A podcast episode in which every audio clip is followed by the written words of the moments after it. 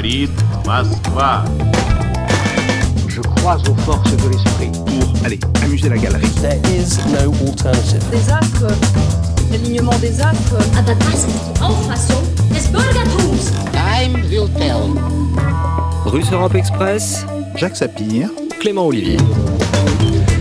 Brexit donne, l'aube se lève et le rideau s'ouvre sur un nouvel acte de notre grand drame national. Boris Johnson n'avait pas peur des grandes formules au soir euh, historique du 31 janvier dernier, date évidemment du départ officiel du Royaume-Uni de l'Union européenne. Vous allez nous manquer, nous vous aimerons toujours. Ursula von der Leyen, la présidente de la Commission de Bruxelles, prenait de son côté plutôt le registre de l'émotion, tandis que certains eurodéputés avaient du mal à retenir euh, leurs larmes au Parlement européen. Reste à savoir évidemment de quoi sera fait euh, ce roman national nouveau dont parle le locataire du 10 Downing Street euh, et de quoi sera fait l'avenir de l'UE à 27 euh, qui perd un contributeur important notamment à son budget. Alors est-ce la fin d'un certain cycle néolibéral outre-Manche ou au contraire le début de sa radicalisation et quelles difficultés surtout attendent l'Union européenne? Bienvenue à tous, c'est Russe Europe Express.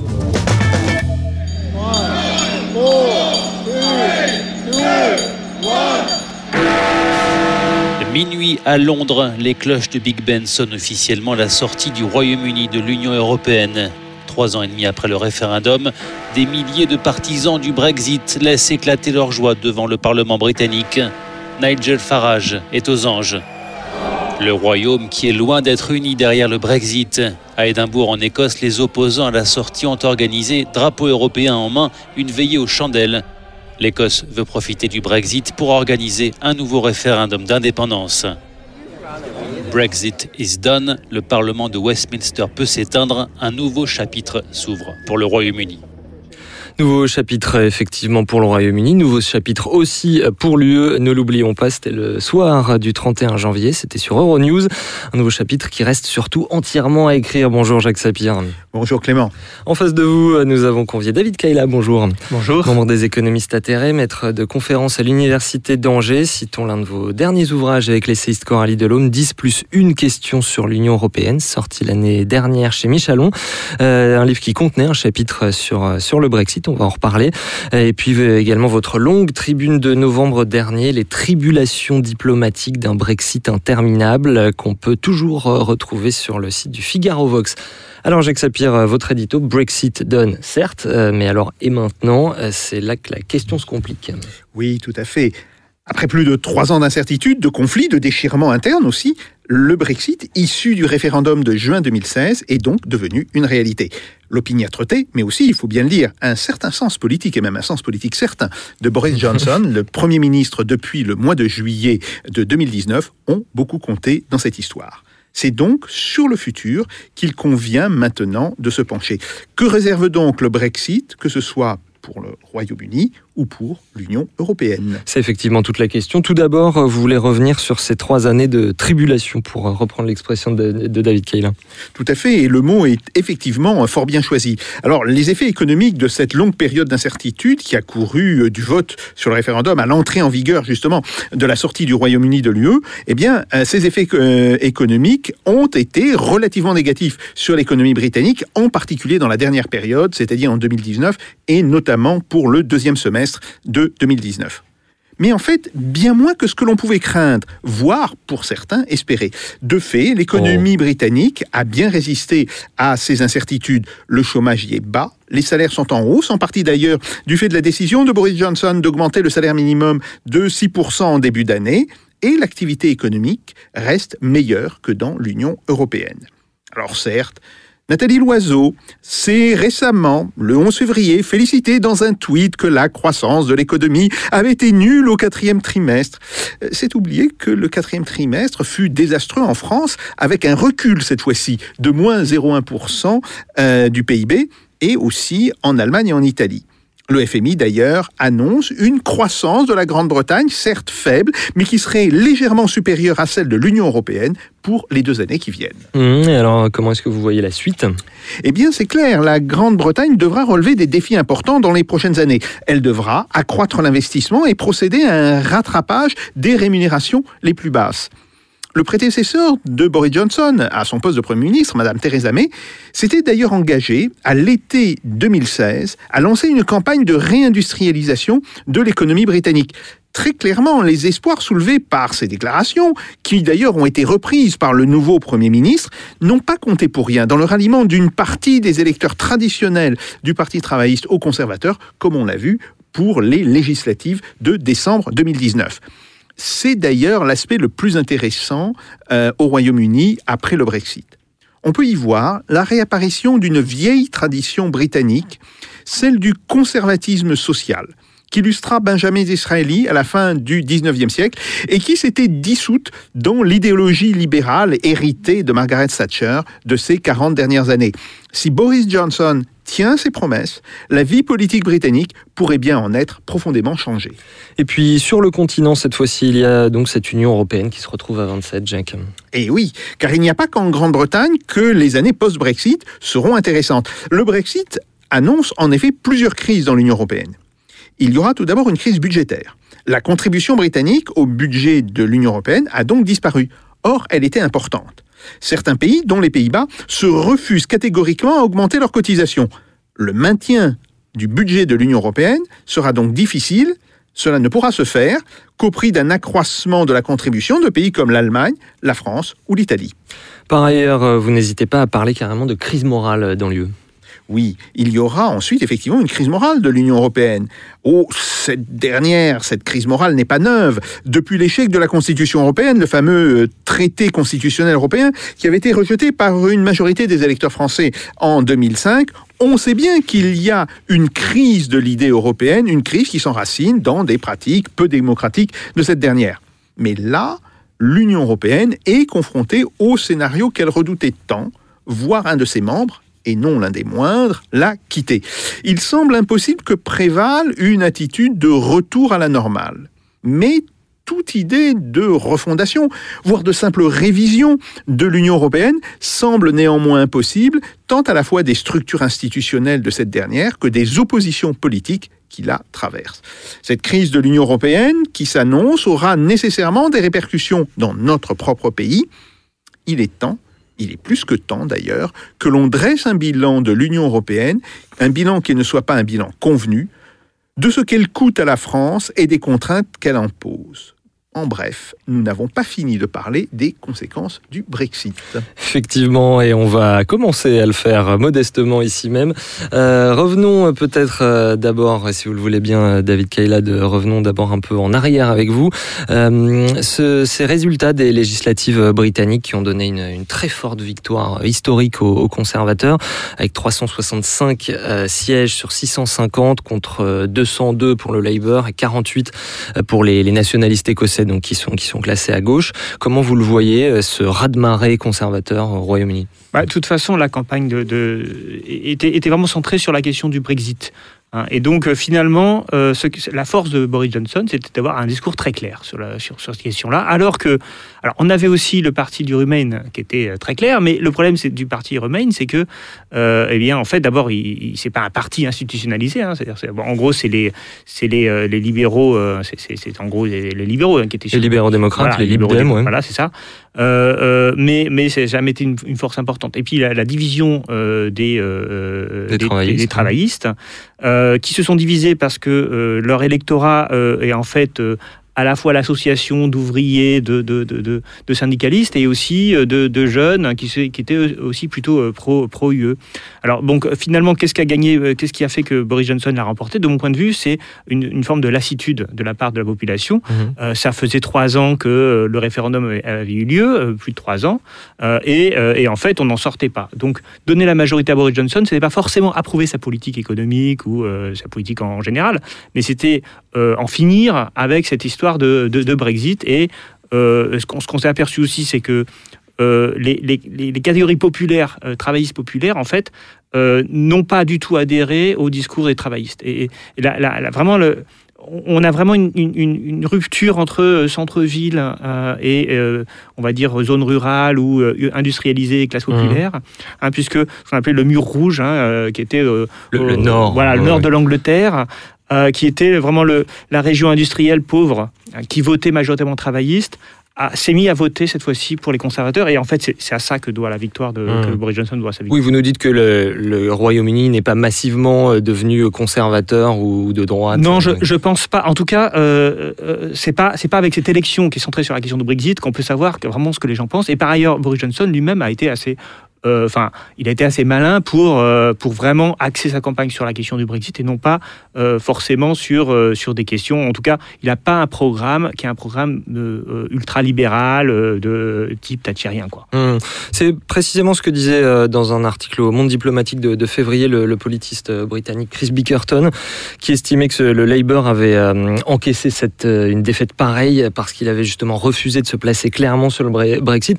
Chris Bickerton, lui, il saluait, euh, en tant que personne de gauche, il saluait le retour idéologique du Labour à une tradition plus socialiste, euh, mais il estimait, Jacques Sapir, que sans être clair sur le Brexit, euh, les travaillistes ne se donnaient pas les moyens en fait de cette politique et il notait surtout sociologiquement justement un, divorce des classes populaires pro-Brexit euh, et des, élites jeunes du Labour que le Labour de, Jeremy Corbyn n'a pas voulu effrayer avec une position claire sur le Brexit. Votre, votre avis sur, sur ça, Jacques Sapien Oui, tout à fait.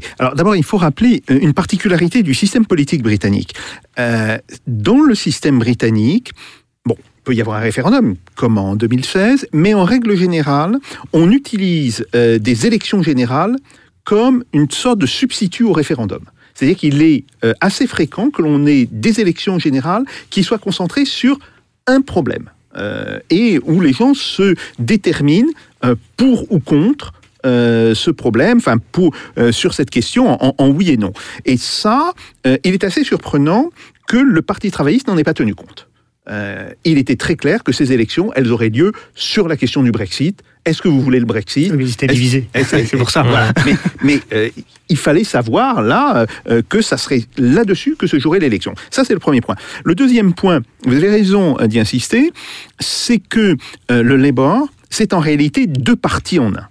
Euh, il faut aussi euh, voir cela, c'est-à-dire qu'on a euh, une fraction du Labour, ce qu'on appelle le New Labour, euh, qui est un parti qui est beaucoup plus euh, social-libéral que l'ancien euh, Labour.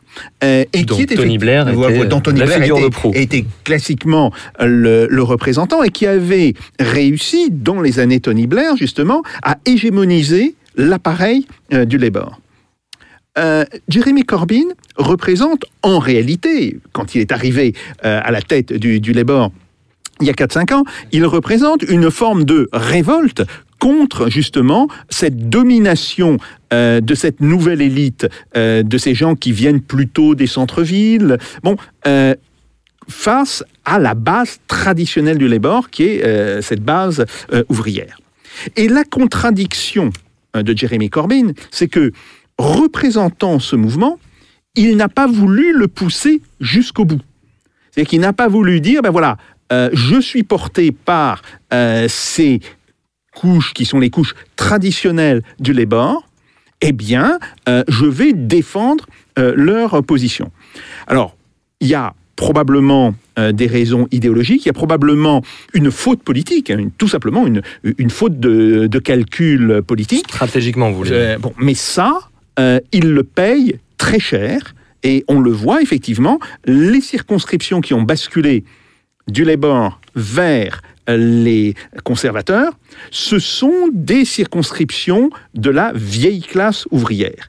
Et là, le point est important parce que si Boris Johnson arrive par sa politique économique, aussi par son discours, parce qu'il faut bien savoir que dans les choix euh, des personnes euh, au moment des élections, il n'y a pas simplement le portefeuille. Il y a aussi la tête, l'idéologie, euh, le discours qui compte largement. S'il arrive à développer justement cette nouvelle politique conservatrice qui serait une forme de conservatisme social, dans lequel pour l'instant il se situe, euh, eh bien là, ça voudrait dire qu'il arriverait à, euh, je dirais, se constituer une nouvelle base sociale qui, d'une certaine manière, rendrait le Labour durablement minoritaire et laisserait comme opposition soit un Labour minoritaire, soit un parti libéral-démocrate, lui aussi minoritaire, euh, mais qui reprendrait ce qui était autrefois, euh,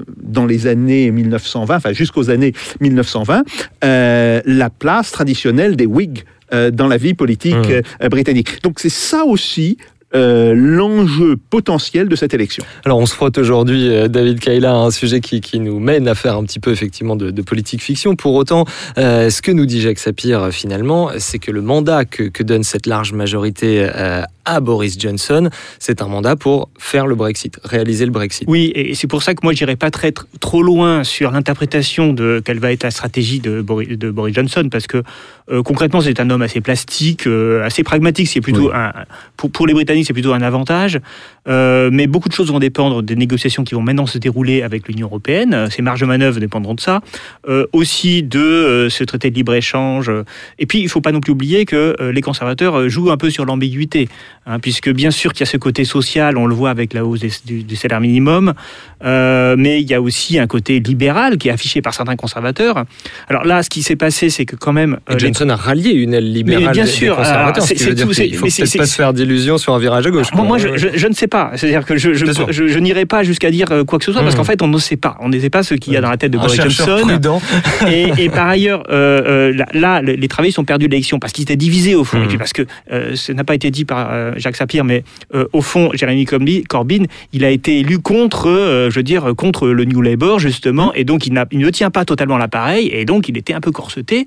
Donc il a voulu faire de la surenchère à gauche, ce qui euh, très bien, hein, ce qu'on attend de Jérémy Corbyn, sans répondre à la question qui était la question du Brexit, puisque celle-ci, ne pouvait pas y répondre. Euh, mais alors, concrètement, euh, là, euh, quand il va falloir maintenant gérer le gouvernement, et une fois qu'on aura géré les négociations, évidemment, Boris Johnson a été très habile avec l'Union européenne, on en reparlera sans doute tout à l'heure. Absolument. ouais. Mais là, il va falloir quand même, au-delà de la diplomatie, qu'il mène une politique économique, une politique sociale. Et là, il va, c'est le camp conservateur qui pourrait être divisé, hein, parce que derrière les conservateurs, il y a aussi tous les industriels, il y a aussi la finance, il y a aussi, il y a aussi la City, et, et donc, et les intérêts sont pas forcément ceux de la hausse des salaires et d'une politique de gauche.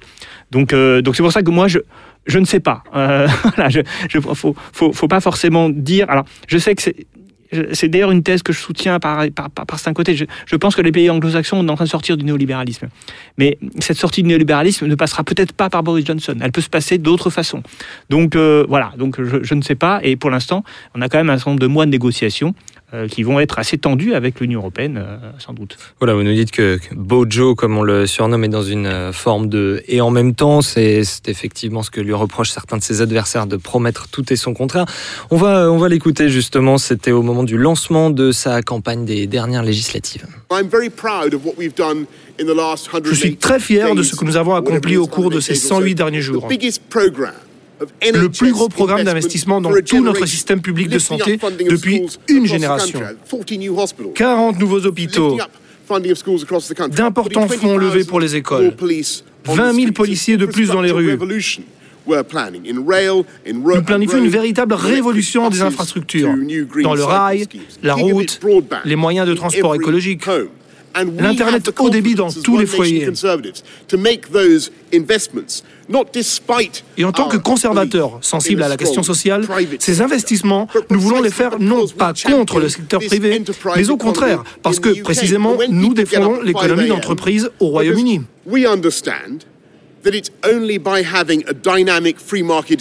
Car nous sommes convaincus que pour réussir, il nous faut une économie de marché dynamique.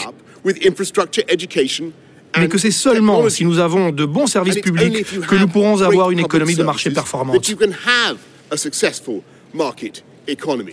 C'est seulement si nous avons de bons services publics euh, que nous pourrons avoir une économie de marché euh, performante. Le Premier ministre britannique en novembre euh, dernier, et on le voit effectivement à la fois, on sent une volonté de, retour de la puissance publique britannique dans son intervention dans l'économie, mais aussi une volonté d'intégrer d'une nouvelle manière le Royaume-Uni à la, mondialisation. Une, réaction, David Kaler. Non, mais c'est très bien parce que, en fait, euh, Boris Johnson avait compris que le cœur euh, des élections, et, c'était le Brexit, et, le, au cœur du Brexit, il y a la souveraineté. Et donc c'est la raison pour laquelle il met en avant les services publics et l'État et l'intervention de l'État. Puisque finalement, le grand argument euh, des, des, des, pro-Brexit, c'est de dire bah, on va récupérer la souveraineté. Et bien sûr qu'il faut, dire, faut dire ce qu'on va en faire. C'est-à-dire qu'il est évident que Boris Johnson, qui n'est pas un idiot, euh, préfère mettre l'accent sur le développement de l'État, de l'intervention de l'État et des services publics euh, dans le cadre d'un débat qui se, qui se met sur, le, sur, sur la question du Brexit. Mmh. Euh, bon, après, qu'est-ce qu'il va faire après? Euh, ça, c'est encore une autre question. C'est quelque chose que vous disiez avec euh, Coralie Delhomme dans 10 plus une question sur l'Union européenne. Évidemment, vous, vous, aviez une, vous portez une critique très forte hein, de, de l'UE et on va y venir. Mais vous disiez la souveraineté euh, n'est pas un objectif, c'est un moyen. Est-ce que ben, c'est ça que vous dites sur Boris Johnson Oui, je dis, je dis ça sur Boris Johnson, mais c'est-à-dire que finalement, il parle, enfin, là, là dans, dans l'extrait qu'on a entendu, il ne parle pas de souveraineté. C'est-à-dire que c'est tout ça est le discours implicite. Euh, il, ne, il, donne du contenu à la souveraineté en disant voilà, on va faire des choses. Hein. Euh, par exemple, aussi, il y a toute la question des, traités commerciaux. C'est-à-dire que l'une des, des, choses qui était au cœur des négociations du Brexit, euh, bah, c'était est-ce que le Royaume-Uni pourra sortir de l'union douanière et donc négocier des traités commerciaux librement? Et ce que je trouve intéressant, moi, là, cette fois-ci en tant qu'économiste, mhm. c'est que le traité commercial, c'est pas juste une mesure économique, c'est aussi une mesure diplomatique. Et en fait, quand on veut être une puissance diplomatique comme, les, le, comme entend l'être le Royaume-Uni, puisque c'est quand même un pays qui a la bombe nucléaire, qui est au, Conseil de sécurité, sécurité, des Nations Unies, etc., eh bien, euh, on ne peut pas juste dire je vais faire la diplomatie d'un côté, mais d'un autre côté, pour tout ce qui est des euh, relations commerciales, eh bien ça, euh, voilà, je, me range derrière, le, derrière les, politiques mmh. de l'Union européenne. Et donc,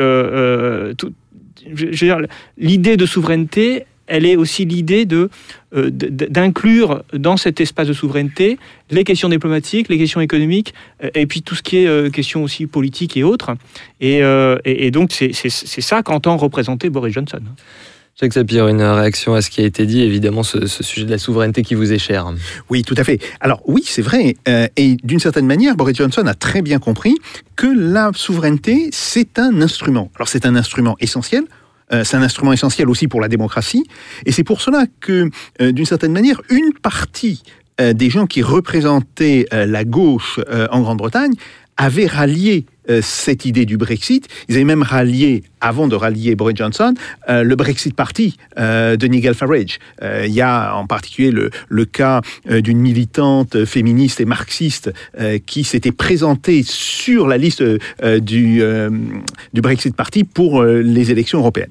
Donc oui, il y a cette question qui est extrêmement importante. Alors, ce qui est intéressant dans le discours de Boris Johnson, c'est que évidemment, il a identifié la question euh, des services publics comme étant justement la question euh, dans laquelle s'incarne aujourd'hui une partie de la souveraineté.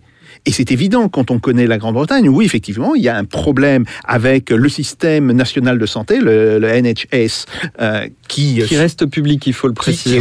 Parce qu'on a souvent une image du Royaume-Uni euh, avec un système américain, mais c'est pas le cas. C'est un système hérité comme chez nous de la Seconde Guerre mondiale, absolument, l'après-Seconde Guerre absolument, oui, de l'après-Seconde Guerre mondiale, qui, qui, est un système public qui a un énorme problème euh, de financement, d'ailleurs, comme en France, hein, comme l'assistance publique en France, et où Boris Johnson a fait des, des promesses très larges d'investissement il y a la question de la renationalisation des chemins de fer euh, britanniques. Alors, le tabou est tombé. Euh, tout à fait. Euh, alors, c'est une décision qu'avait prise Theresa May il y a déjà de cela pratiquement deux ans et demi. Mais on voit bien que là, euh, c'est un programme qui va être progressivement mis en place pour que l'État redevienne en fait euh, le propriétaire et l'opérateur euh, de l'ensemble. Mais pas forcément de tout aussi.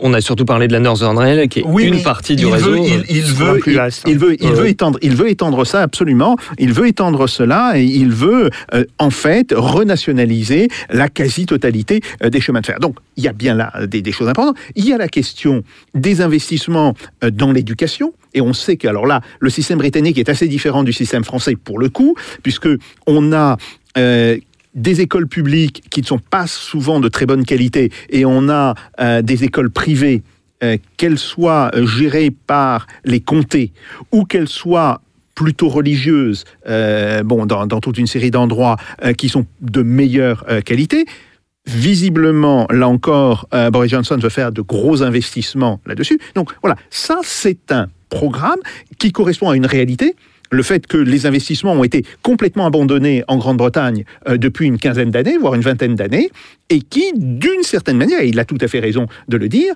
euh, peut servir de base au développement d'une économie de marché qui soit réellement efficiente à partir du moment où euh, la base de cette économie de marché, elle est assurée justement par ces services publics. Donc ça, c'est un premier point.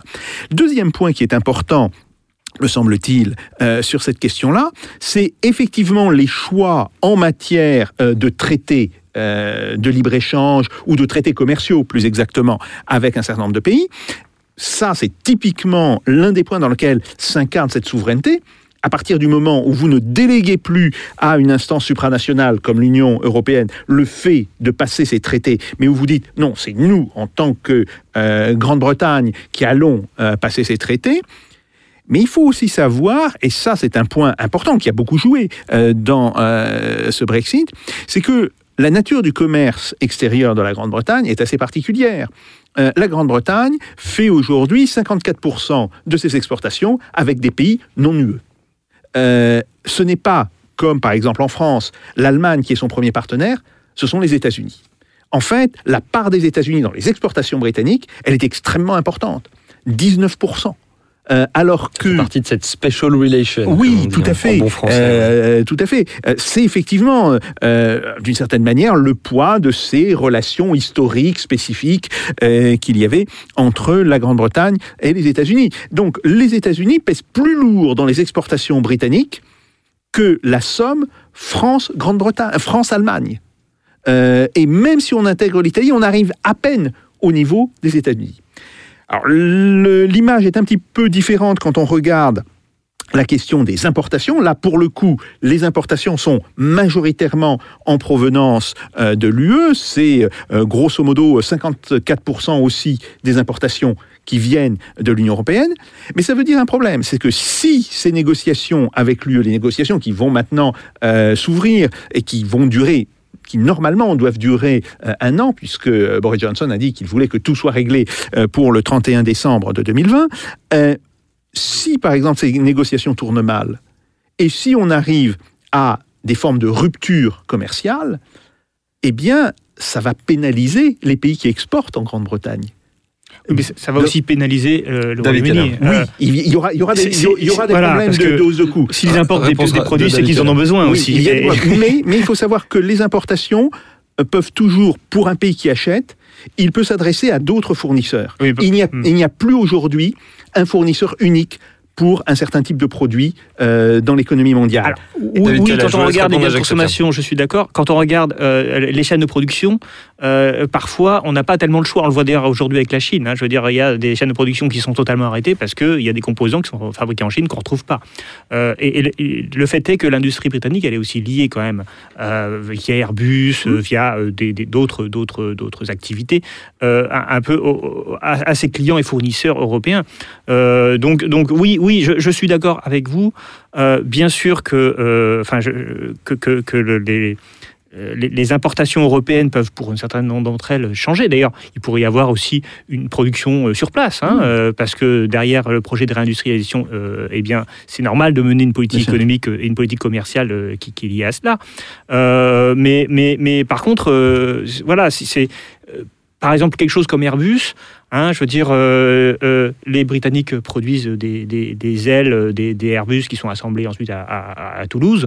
Bon, alors là, là, pour le coup, ni la France ni les Britanniques doivent se passer. Oh, ces ailes ne vont pas être vendues à Boeing. Là, ils sont exportateurs. Voilà. Si vous voulez, le, problème, là où ils sont importateurs, c'est essentiellement. Pour les importations, c'est pareil. Pour, pour de L'acier des ailes, euh, il n'est pas sûr qu'ils viennent, qu'ils viennent de, de, Royaume-Uni. Et c'est aussi beaucoup des produits alimentaires hein, qui, sont, qui, qui, qui, sont, qui sont importés. Mais ce qui est important, si vous voulez, c'est de comprendre que, prenons le cas de l'Allemagne. Euh, L'Allemagne n'est pas un pays qui achète beaucoup à la Grande-Bretagne, mais c'est un pays qui vend beaucoup à la Grande-Bretagne. Il y a donc une asymétrie euh, au niveau euh, du commerce extérieur allemand. Si ces négociations se déroulent mal, qui sera pénalisé? Essentiellement l'Allemagne, plus que la Grande-Bretagne. Et donc, ça veut dire que dans le processus de négociation, on verra apparaître, me semble-t-il, au niveau de l'Union européenne, les intérêts de certains des principaux exportateurs vers la Grande-Bretagne qui peuvent dire euh, aux dirigeants de l'Union européenne, écoutez, euh, faites attention parce que là, vous allez compromettre d'une certaine manière le développement de notre économie.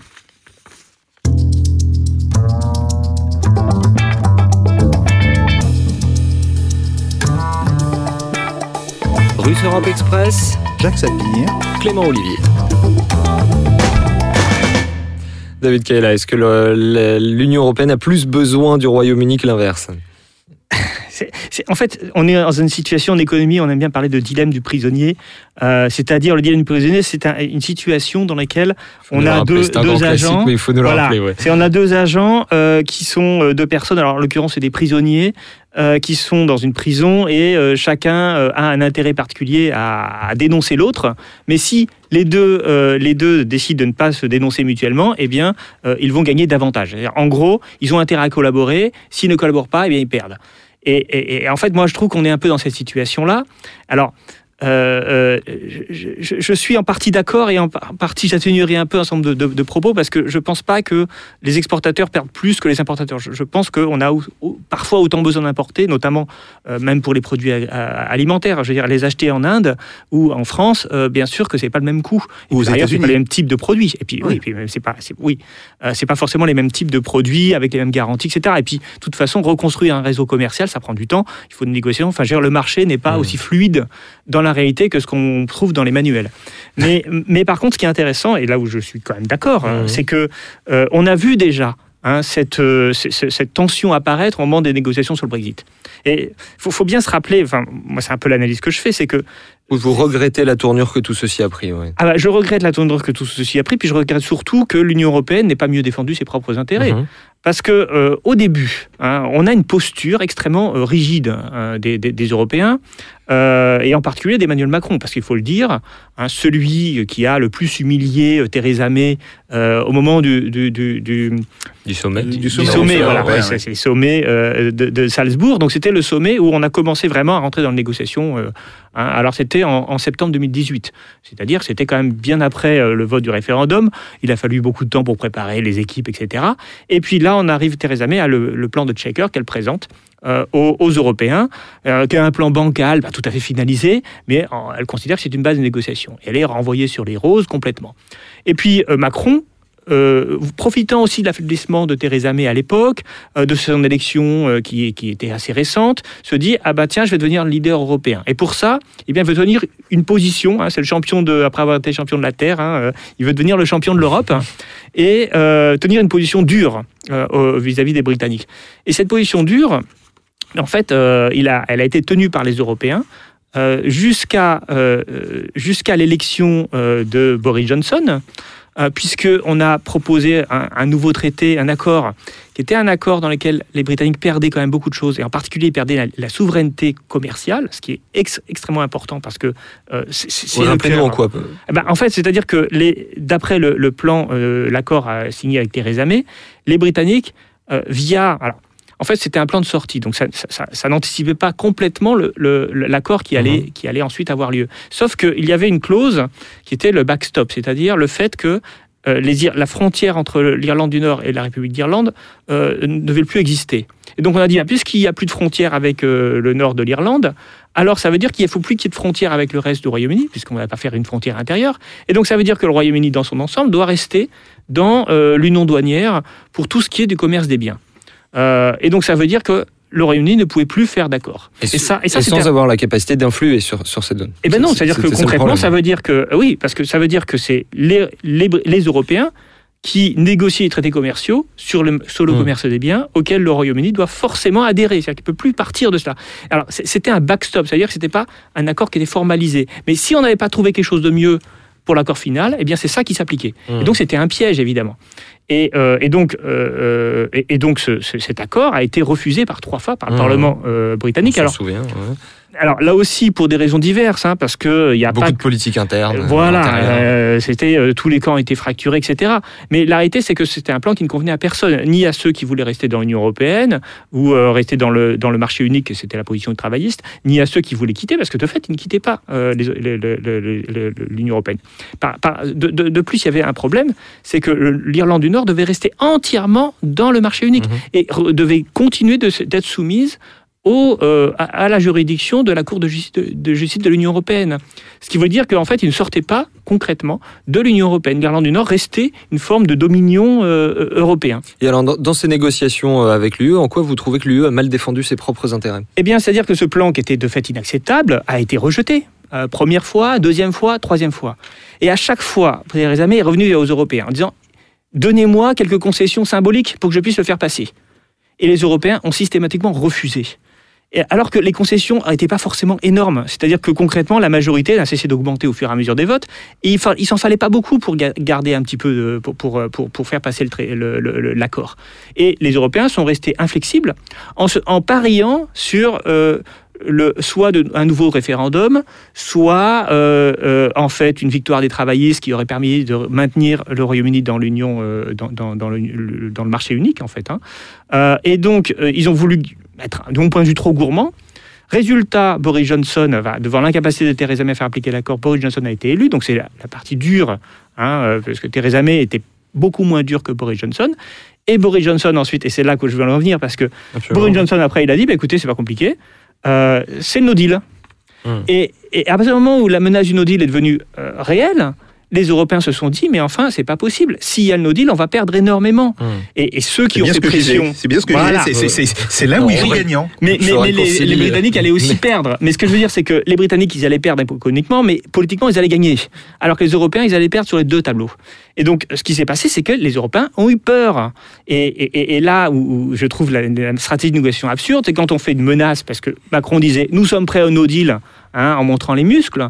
Mais euh, les industriels allemands ont dit euh, à, Merkel, mais attendez, c'est pas possible, on est déjà en train d'entrer en récession parce que c'était le cas euh, l'été dernier, il y avait une récession industrielle en Allemagne, il y avait déjà des, problèmes avec la Chine, il y avait des problèmes avec, le- avec, le- avec les États-Unis, des problèmes commerciaux. Donc les industriels allemands ont dit, si- si- s'il y a un no deal, alors ça va être une catastrophe pour l'économie allemande. Et donc, Angela Merkel a dit à Macron, écoute, mon, garçon, il faut arrêter de faire le matador. Et, euh, mais c'est exactement ce qui s'est passé, hein, euh, concrètement. Et, et- et donc, euh, la France s'est pliée, comme souvent, au désir des Allemands. Et à la fin, on a négocié un accord qui, en fait, alors là aussi, du coup, donne de fait l'essentiel de ce que, des revendications. Alors, c'est- Boris Johnson n'a pas gagné sur tout, sur euh, et c'est normal, je veux dire. Euh, mais, mais il a quand même réussi à faire sortir l'Irlande du Nord euh, de- du marché unique, c'est-à-dire de, l'ensemble des règles du marché unique. Et il a euh, aussi gagné le fait de pouvoir négocier des traités euh, commerciaux euh, comme il le voulait, y compris sur le marché des biens. Et l'Union européenne, en échange, eh bien, euh, euh, alors, elle a, elle a gardé un certain nombre de contrôles sur ce qui a été a été fait, mais ça veut dire qu'avec le nouvel accord tel qu'il a été présenté, euh, les, euh, euh, le nouveau backstop en quelque sorte, les Brit enfin il s'appelle plus backstop hein, parce qu'il a changé un peu, mais bon, le, principe c'est que euh, les douaniers euh, du Royaume-Uni vont contrôler Ouais, les marchandises qui rentreront en Irlande du Nord Mhm. et qui seront à destination du marché européen. Ça veut dire que c'est l'Union européenne qui a parti, perdu une partie de sa souveraineté, Mhm. puisque une partie de ses frontières, alors certes pas Va la même, mais il y a un trou dans les frontières. C'est-à-dire que la frontière de tout ce qui est importé dans l'Union Mhm. européenne, qui passera par l'Irlande du Nord, sera contrôlée par les, par les douaniers britanniques. Et, moi, je trouve cette concession absolument pas normale. Enfin, voilà, je pense que la souveraineté, c'est le contrôle de ses frontières. Et euh, si on avait fait quelques petites concessions symboliques à Theresa May au mois de mars, eh bien, on n'aurait pas eu besoin de faire cette grosse concession pour, pour- au dernier accord. On va, on va continuer de, de, effectivement développer cet aspect européen. Simplement une petite parenthèse qu'on n'a pas euh, abordée sur euh, ce virage euh, très libéral que de, dont certains ont peur, y compris chez les travaillistes. Euh, Jean-Yves Le Drian euh, re- redoutait que le Royaume-Uni devienne un paradis fiscal aux portes de l'Europe, enfin aux portes de, de l'Union européenne. Euh, on parle, on parle beaucoup de Singapour sur Tamise, mais je crois que vous n'y croyez pas, vous n'y croyez pas beaucoup à ça. Alors c'est vrai que c'est une menace qui a été portée par un certain nombre de Brexiteurs. Euh, donc c'est pas non plus un fantasme complet de la part de, de Le Drian ou d'autres euh, ou, ou d'autres analystes, mais euh, concrètement, euh, moi, j'y crois pas. En fait, il faut bien comprendre ce que c'est. Il s'agit, l'idée, c'est de faire un paradis fiscal aux portes de, de, de, de l'Union européenne. Ça veut dire avoir des, des, taxes à des niveaux de taxation extrêmement Mhm. faibles pour attirer les investissements, notamment financiers et autres. Mais Euh, voire, précisément euh, parce qu'ils ne seraient plus dans l'UE. Ils voudraient voilà, se rendre bien sûr, ils, ils n'ont plus à, respecter les règles de l'Union européenne. Et, que la City reste voilà. un, un pôle important Alors, de la finance Déjà, la, la City est déjà en quelque sorte un paradis fiscal, mais euh, le problème, c'est que ces stratégies ne peuvent fonctionner que dans des économies de taille réduite. Parce qu'en fait, le principe, c'est je vais attirer à moi un certain nombre de fraudes, d'argent euh, moyennement propre, d'activités plus ou moins virtuelles. Euh, mais sauf qu'on n'attire pas non plus énormément d'activités. Et quand on est un tout petit pays et qu'on attire un peu d'activités, ça peut faire gagner beaucoup. Un tout les petit îles pays Caïmans, comme Singapour, précisément, euh, oui. ou d'autres paradis fiscaux, même Mhm. le Luxembourg, hein, parce qu'on n'a pas que, faut pas aller chercher Mhm. très loin pour trouver des paradis fiscaux. C'est des petits pays où C'est important puisque vous nous dites qu'il y a déjà des paradis fiscaux sûr, à l'intérieur de l'UE. sûr. Bien sûr. Pourquoi Mais- devenir un paradis fiscal quand on quitte l'UE C'est ça que vous dites Non, alors non, parce que c'est pas. Encore une fois, la stratégie ne peut pas fonctionner, que ce soit Mhm. à l'intérieur ou à l'extérieur, lorsqu'on est une, une économie de 65 Oui, millions d'habitants. Parce que là, on va attirer effectivement un, un petit pourcentage, mais ce petit pourcentage, il, il sera noyé dans la masse de la taille de l'économie, et on perdra des rentrées fiscales extrêmement importantes. Donc, il n'est pas possible, d'un point de vue économique, d'avoir des impôts très faibles comme en Irlande ou au Luxembourg, euh, ou des stratégies pour attirer, si les gains sont inférieurs aux pertes. Et euh, euh, donc, donc, moi, moi, je, je comprends, je crois qu'il y, a des- il y a des libéraux, des ultra-libéraux Mhm. britanniques, qui sont persuadés que c'est la bonne chose à faire. Mhm. Euh, et Oh, pas voilà. pas qu'au Royaume-Uni Voilà, mais au Royaume-Uni, il y en a, il y en a sans doute qui veulent le faire. Et il y a une crainte de la part de, de certains Européens que les Royaume-Uni fassent ça. Mais c'est une crainte qui me semble totalement infondée parce que je ne vois pas la stratégie de moyen terme qui peut se permettre. Je ne vois pas le, le Royaume-Uni euh, supprimer tous ses impôts euh, ou ne taxer euh, que euh, justement que ce qui est immobile, c'est-à-dire les maisons, euh, les classes moyennes, etc., pour ne plus du tout taxer toutes les entreprises. Ça me semble être totalement suicidaire à la fois sur le plan politique et, et économique. hmm. C'est pas une stratégie qui, euh, qui, qui, pour moi, ne peut, peut être, peut être menée pour développer un pays euh, comme le Royaume-Uni. Jacques Sapir, euh, comment vous voyez cette Union européenne qui redevient une union à 27 Oui, alors, d'abord, je voudrais dire, euh, sur cette question du, du fameux Singapour sur Tamise, d'abord, il faut dire, euh, c'est vrai, euh, il y a déjà des paradis fiscaux, dont l'Union européenne. Il y en a au moins trois. hein. Euh, la République d'Irlande, euh, le Luxembourg, bien connu. Il y a un qui est beaucoup moins connu, c'est Malte. Bon. Mais on peut même mettre la Belgique et les Pays-Bas. Est-ce que- tout à fait, pour certains. tout à fait. Est-ce que mais- c'est pas un peu euh, est-ce que, euh, abusif de dire que ce sont des paradis fiscaux? Ce, ce ne sont pas les îles Caïmans, ce sont des endroits Alors- où l'impôt sur les entreprises est plus bas qu'ailleurs. Il Non, est très bas. Il- est- est extrêmement bas. Il est Mm. extrêmement bas dans, dans le cas de l'Irlande. Euh, il est extrêmement bas euh, aussi dans le cas du Luxembourg. Euh, si on regarde Malte, là, c'est encore plus compliqué parce qu'il y a toute une série d'opérations euh, qui sont des opérations euh, assez limites euh, qui ont lieu à Malte. Euh, je rappelle par exemple, les sites de paris en ligne sont normalement interdits par la loi française. Sauf que tous ces sites se sont administrativement déclarés à Malte. Et comme la législation maltaise est différente de la législation française, ça leur permet d'exister. Et nous, nous n'avons pas le droit d'interdire des choses qui viennent par électronique, si vous voulez, d'interdire à des sites opérants de Malte euh, d'opérer sur l'Internet euh, français parce que nous sommes en Europe. Donc là, il y a euh, un euh, une dimension assez perverse hein, de, de, de l'Union européenne. Bon. Simplement, Il y a- je non, David juste un, mot, rapidement. plus, en plus les, les taux officiels affichés ne sont pas ceux pratiqués. Tout à fait. Ce qui s'est passé avec l'Irlande, c'est que Google, euh, Apple, pardon, n'a À- pas payé les Oui, oui, à, à 12,5%. négocier, à négocier. Voilà, et au Luxembourg, c'est pareil. Le taux officiel au Luxembourg est 30%, il est énorme. Mm. Sauf que le taux, le taux réel est beaucoup plus faible. C'est-à-dire que ce sont des pays qui Et trichent. c'est ça, précisément. Bruxelles qui a obligé l'Irlande à demander ses impôts à, à Apple. ouais. Oui, mais la procédure est toujours pas terminée. Et, hein. et- et l'Irlande a refusé. Mmh. Voilà. Et, et- et- et l'Irlande, de fait a refusé. Donc voilà. Ce qui est assez paradoxal voilà, pour un État de a- refuser des entrées. voilà, Ouais, il y a- Jacques Sapir, je vous laisse reprendre. Tout à fait, tout à fait. Il y a, il y a- il y a cette dimension. Après, euh, dans la dimension Singapour sur Tamise, il faut pas oublier quand même que le gouvernement singapourien a mené une véritable politique industrielle. Euh, Singapour, ce n'est pas seulement euh, des impôts très faibles. C'est une vraie logique de développement industriel, que ce soit sur la chimie, euh, sur les constructions électroniques. C'est aussi une politique de recherche qui est extrêmement avancé. Alors bien sûr, c'est un petit pays, donc ça ne pèse pas euh, énormément au niveau mondial, mais si vous le ramenez au PIB singapourien, c'est probablement l'un des pays qui fait le plus d'efforts en termes de PIB euh, sur les questions de recherche euh, et d'enseignement. Donc voilà, il faut dire tout de suite que le modèle de Singapour, ce n'est pas uniquement le fait d'avoir des impôts très faibles, il y a aussi toute une dimension de politique industrielle qui est extrêmement importante et qui est aussi extrêmement intéressante. Singapour est aujourd'hui l'un des leaders régionaux, voire même mondiaux, euh, sur toute une série euh, d'activités. Alors maintenant, sur le, comportement de l'Union européenne, eh il faut bien voir qu'il y a deux problèmes qui se posent à l'Union européenne et dont j'ai parlé euh, dans, dans mon papier d'ouverture.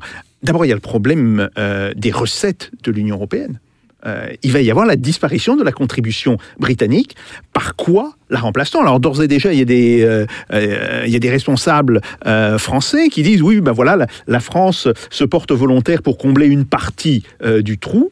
Est-ce que ça sera accepté globalement par l'ensemble de nos concitoyens, c'est une chose. Mais par ailleurs, pourquoi est-ce que la France ferait un effort particulier? Normalement, on devrait exiger que l'ensemble des pays, les 27, bah, haussent euh, leur contribution euh, au budget européen de manière à couvrir le trou provoqué par le retrait euh, britannique. Donc ça déjà, c'est un problème. Et on voit tout de suite que ça va poser des problèmes politiques parce qu'il y a des pays qui d'ores et déjà ont dit qu'ils refuseraient mmh. ce type de, de politique. Et le deuxième problème, c'est évident, un problème qui est plutôt de l'ordre des représentations, mais qui est extrêmement important. Jusqu'à maintenant, si, on prend par exemple le développement non seulement de l'Union européenne, mais même avant euh, du marché commun, il n'y avait eu que des adhésions. C'est la première fois que l'Union européenne est confrontée à la sortie d'un de ses membres, et pas de n'importe lequel quand même, euh, d'un membre qui était important. Euh, ça même s'il n'était pas un membre fondateur. il a toujours eu une place un petit peu à part. Il a toujours eu une place à part, mais quand même, il représentait euh, la troisième économie de l'Union européenne. Il représente une puissance militaire importante avec laquelle, par ailleurs, la France a des accords particuliers parce que nous sommes les seuls en Europe à vouloir développer un certain type de matériel et à avoir un certain type d'idées politiques euh, sur l'usage euh, de l'arme euh, militaire. Bon, bref, il va y avoir un vrai problème, je dirais, existentiel pour l'Union européenne. Et toute idée qui consisterait à dire, bon, bah, ok, les Britanniques sont sortis, on continue comme avant, euh, toute idée de ce type me semble absolument insensée, ne pourra pas fonctionner, et il va y avoir nécessairement un espèce de, grand euh, euh, de l'Union européenne, voire euh, un bilan réel de l'Union européenne qui sera fait soit au niveau européen, soit pays par pays. Un problème existentiel de l'Union européenne, David Kaila, une réaction à tout ce qui a été dit par Jacques Sapir, un problème de recettes et une rupture de cette dynamique d'élargissement de l'Union. Oui, mais il y a aussi un autre problème. je veux dire, beaucoup de gens, de partisans du processus d'Union européenne, de l'Union européenne, se disent, bah voilà, maintenant que les Britanniques, qui sont les empêcheurs de tourner en rond et de faire de l'Union européenne et du, et comment dire de, l'approfondissement de l'Union européenne euh, quelque chose d'un peu ambitieux. Euh, maintenant que le Royaume-Uni est parti, eh bien, on est libre. Sauf qu'en fait, tout ça n'est pas vrai, parce que l'Union européenne, malheureusement, reste totalement divisée. Euh, le, camp souverainiste qu'incarnait le Royaume-Uni, en fait, aujourd'hui, est repris par un certain nombre de, pays d'Europe centrale, hein, la Pologne, la Hongrie, qui sont aussi très ultralibéraux par certains côtés. Mmh. et donc, toutes les politiques d'intégration européenne, qui sont un peu l'espoir d'Emmanuel Macron et, d'autres partisans de l'Union européenne, eh bien, en fait, les fédéralistes. voilà, les, mmh. Alors fédéralistes encore, je suis même pas sûr qu'ils aient, qu'ils aient envie de vraiment d'aller jusque là. Ils veulent juste intégrer davantage. Mais le problème, c'est qu'en phase 2, ils avaient le Royaume-Uni, et maintenant en phase 2, ils vont avoir un certain nombre de pays. Ils sont plus nombreux. Hein. Mmh. Euh, on parle des, des, quatre pays d'Europe centrale, euh, et, et, et, en fait, euh, on n'est pas libéré. Voilà, le groupe de Visegrad, on n'est pas libéré du tout euh, de, je veux dire, le, coup franco-allemand, entre guillemets, dont on parle beaucoup, hein, qui euh, par ailleurs n'existe pas, hein, comme l'a très bien rappelé mon ami Coralie Delhomme, il n'y a, pas de moteur et il n'y a pas de volonté commune aux, 27 d'avancer dans une direction précise. C'est la raison pour laquelle euh, il y a ces questions du budget. C'est-à-dire que si on avait une vision commune, on serait d'accord pour augmenter nos participations, parce qu'on sait où on va. Mais en réalité, on ne sait toujours pas où on va, et, le roi, et la, sortie du Royaume-Uni ne change pas à ça. Et même entre la France et l'Allemagne, il y a des divergences extrêmement profondes. Eh bien, euh, écoutez, on en restera là. Merci, merci beaucoup David Kaila d'avoir été avec nous aujourd'hui. Euh, merci bien sûr aussi à vous Jacques Sapir et à vous tous qui nous écoutez en podcast ou nous regardez en vidéo. Vous retrouvez cette émission évidemment en audio ou en image, c'est au choix, mais c'est sur toutes les plateformes. Tous les détails sont sur le fr.sputniknews.com à la rubrique Russe Europe Express. Je vais y arriver. Une émission en tout cas mise en onde par euh, mes camarades Pipo Picci et montée par Thibaut Picard. On se retrouve tous la semaine prochaine dans Europe Express avec Jacques Sapir. D'ici là, évidemment, faites pas vos Jacques. Salutations.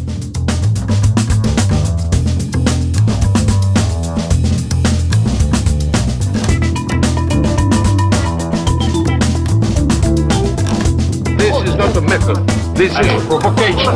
Let them do. No.